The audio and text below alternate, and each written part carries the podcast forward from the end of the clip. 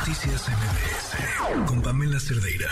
Le mm, agradezco muchísimo a Hugo Concha, abogado general de la UNAM, que nos tome la llamada. Muchísimas gracias por la oportunidad para platicar. Muy buenas noches.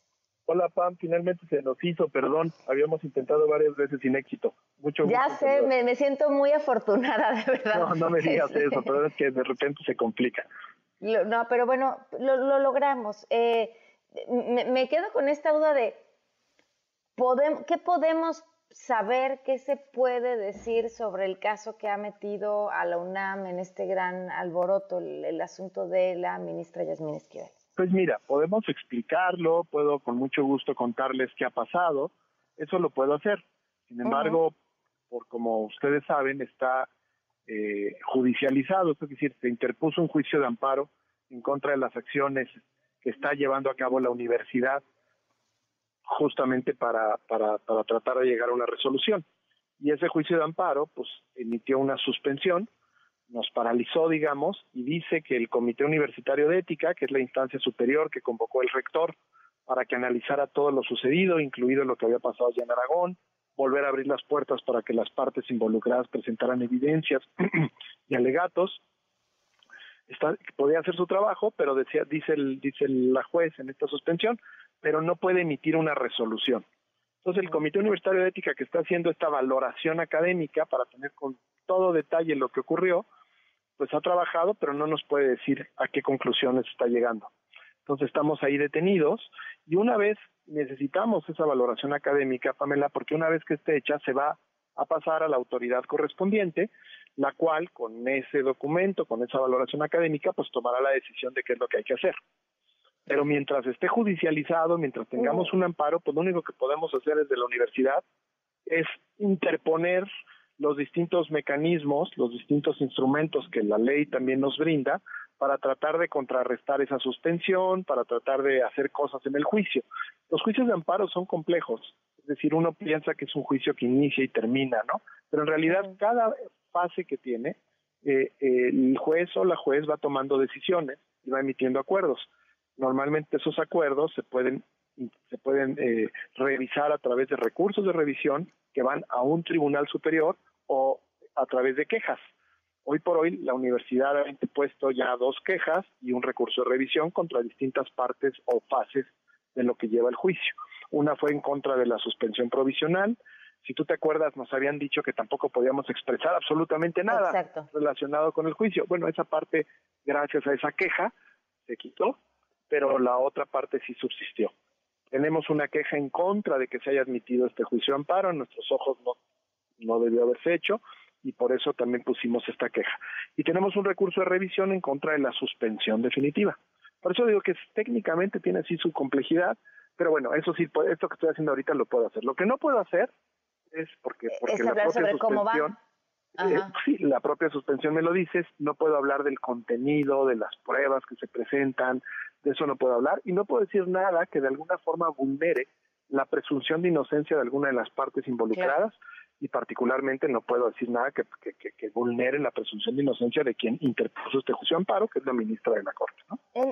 entiendo que debe ser eh, casi casi más fácil responder con una eh, esta bola para ver el futuro o el tarot debe ser más exacto a lo que voy a hacer, pero podemos tener un estimado de en cuánto tiempo se resolverá esa parte legal y por otro lado, en cuánto tiempo el comité de ética, aunque no nos pueda dar a conocer su resolución, tenga una resolución. El comité de ética prácticamente ya está pronto a terminar. O sea, eso, eso ya no, la universidad ahora sí que en ese sentido está lista. Pero mientras corran tiempos de, judiciales en donde hay plazos, a veces se amplían, a veces se, se da otra, otra, otro acuerdo y también se interpone alguna queja, pues mientras esto vaya pasando va muy lento. Yo tengo esperanza de que en alguno de estos recursos que hemos interpuesto, pues la universidad lo pueda ganar y eso nos despeje el camino y podamos otra vez avanzar rápidamente. Pero es muy difícil preverlo. Uno lo que hace es tirar todas las fichas que tiene, digamos, para intentar que, el Poder Judicial se sensibilice y diga, tiene razón aquí la universidad, eh, y entonces nos libere para poder seguir trabajando.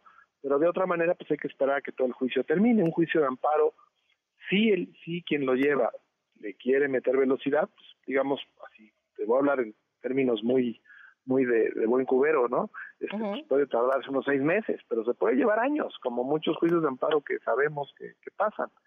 Yo, yo estoy confiado de que puede esto, ser incluso conveniente que tarde, eh, no para la UNAM precisamente, pero, pero para pues, una de las partes sí. Eh, yo, yo estoy confiado en que el Poder Judicial eventualmente va a ser sensible a lo que está ocurriendo y tomará una determinación que a todos, a, nosotros nos guste, ¿no?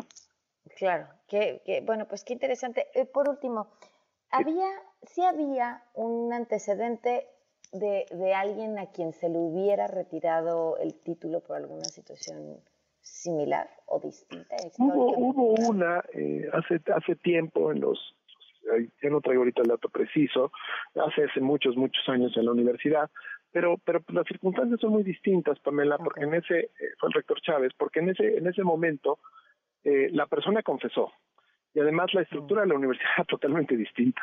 Era una universidad mucho más chiquita, entonces las autoridades eran mucho más pocas. Hoy en día la verdad es que la UNAM es auténticamente un pequeño mundo lleno de autoridades de todo tipo. Tenemos más de 50 entidades académicas, es decir, donde hay interacción y producción académica. Imagínate, entonces eso lo hace pues, muy complejo. Entonces, pues sí, hay, hay un antecedente ya viejo este que te estoy platicando, pero realmente pareciera que es de ahora sí que, que, de, no voy a decir de, otro mundo, pero pues sí, pues sí, sí, aparentemente, pues en momentos muy distintos, ¿no? Entonces es difícil decir, ah, ¿cómo ahí sí se pudo hacer? No, acá también sí se puede hacer. Las facultades generales existen y estábamos tratando de, de, llevarlo ahí. El problema fue pues que, que ahora estamos en, el, en esta parte en el mundo judicial. Debo decirte a ti, porque es la nota que más se ha hablado el día de hoy en entrevistas, que además de este camino, echamos a andar otro, por iniciativa obviamente del, rector, que fue el promover un conjunto de modificaciones y adiciones a nuestra legislación universitaria. ¿Para qué? Para que, bueno, independientemente de cómo vamos resolviendo este caso. Pues si esto les vuelve a pasar. No vuelve a pasar esto. Ahora sí ya quedan explícitas competencias, rutas, procedimientos y, de, y en todas las entidades académicas de la universidad para que cuando se tenga conocimiento de un hecho similar a este, una falta a la integración y a la equidad académica, las autoridades de cada plantel, los consejos técnicos con sus directoras o directores, puedan eventualmente tomar una resolución a partir de valoraciones que hacen sus comités de ética. ¿no? Está muy, muy, muy, muy hecho el caminito. Una duda. Em, ¿Tiene vigencia? O sea, en, en, estas modificaciones están contemplando después de cierto tiempo, porque había una iniciativa en el legislativo que, que tengo entendido se acabó frenando, pero que después de cierto tiempo retirar un título fuera imposible. ¿Está contemplado alguna temporalidad en estas modificaciones? No, no, porque el procedimiento que está que se desarrolló un procedimiento más de naturaleza administrativa, no es sancionatorio, las conductas que sancionan son las que normalmente tienen una prescripción.